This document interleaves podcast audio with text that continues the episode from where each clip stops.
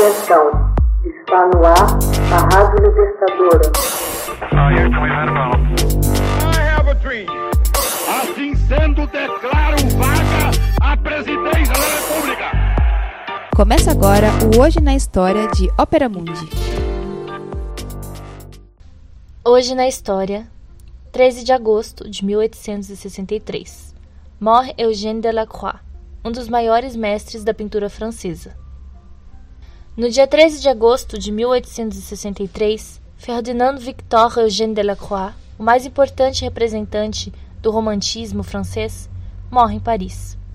Na sua obra convergem a voluptuosidade de Rubens, o refinamento de Veronese, a expressividade cromática de Turner e o sentimento patético de Géricault.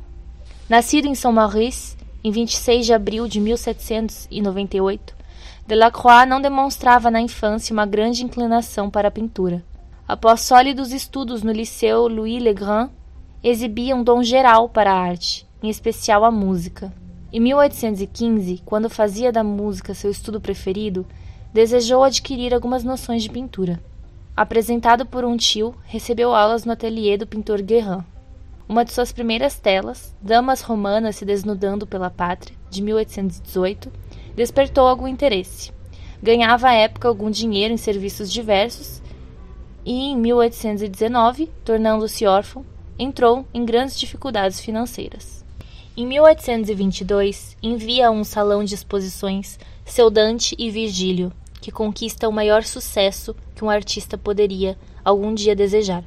Mesmo cativando a admiração entusiástica, o desencadear de críticas injustas o faz ficar em último lugar no concurso pelo Prêmio de Roma, em 1822.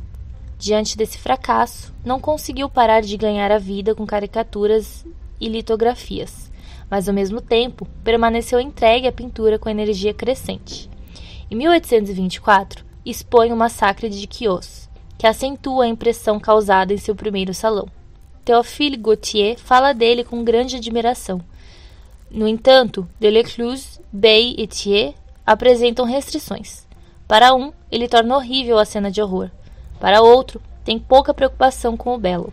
Para o terceiro, a preocupação de evitar o acadêmico o fez fugir de uma linha simples e harmoniosa. Desta época, datam Tasso, no Hospício, o imperador Justiniano compondo seus institutos, Marino Faliero, além de litografias de Fausto, que lhe renderam fervorosos elogios de Goethe. Em 1828, com a apresentação de A Morte de Sardanapalo, as críticas voltam a se acentuar. Eugène Delacroix tornou-se o centro dos escândalos das exposições, e a maior parte do público acha esse quadro ridículo, disse o crítico Monsieur Vité, à época.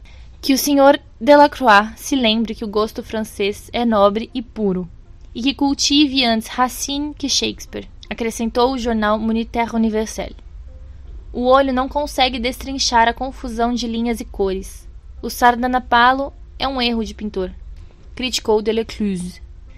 Enquanto isso, após uma desavença momentânea com o diretor de belas artes, é encarregado pelo ministro do interior de pintar a morte de Charles, o temerário. O duque Louis-Philippe d'Orléans também lhe encomendaria Richelieu oficiando a missa. Do mesmo ano são a Batalha de Nancy e outras pinturas religiosas e retratos. No Salão de 1831, o bispo de Liege recupera as discussões com a liberdade guiando o povo.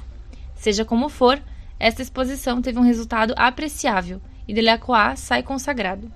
Começa então a produzir uma série de telas representando batalhas como de Poitiers, Tailleberg seguida de quadros históricos, como Charles V no Mosteiro de Saint-Just, Boissy d'Anglas e Mirabeau, e Drobrezé. Em 1832, Delacroix deixa Paris buscando renovar inspiração.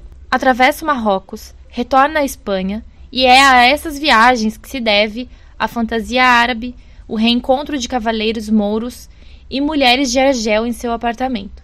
Nos anos que se seguem, surge uma produção desenfreada, parecendo que Delacroix empreendera o sublime desafio de acumular obras-primas. Somente em 1857, após 20 anos e centenas de telas, é que o Instituto de Belas Artes lhe abre as portas. Delacroix permanece como um dos pintores mais prolíficos do século XIX.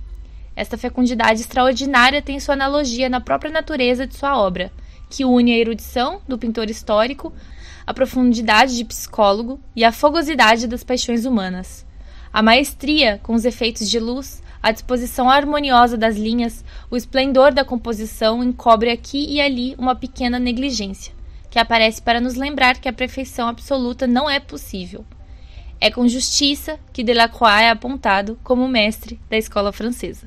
Hoje na história, texto original de Max Altman, organização Haroldo Cerávolo, locução Camila Araújo, edição Laila Manoeli. Você já fez uma assinatura solidária de Opera Mundi? Com 70 centavos por dia, você ajuda a imprensa independente e combativa. Acesse www.operamundi.com.br/apoio.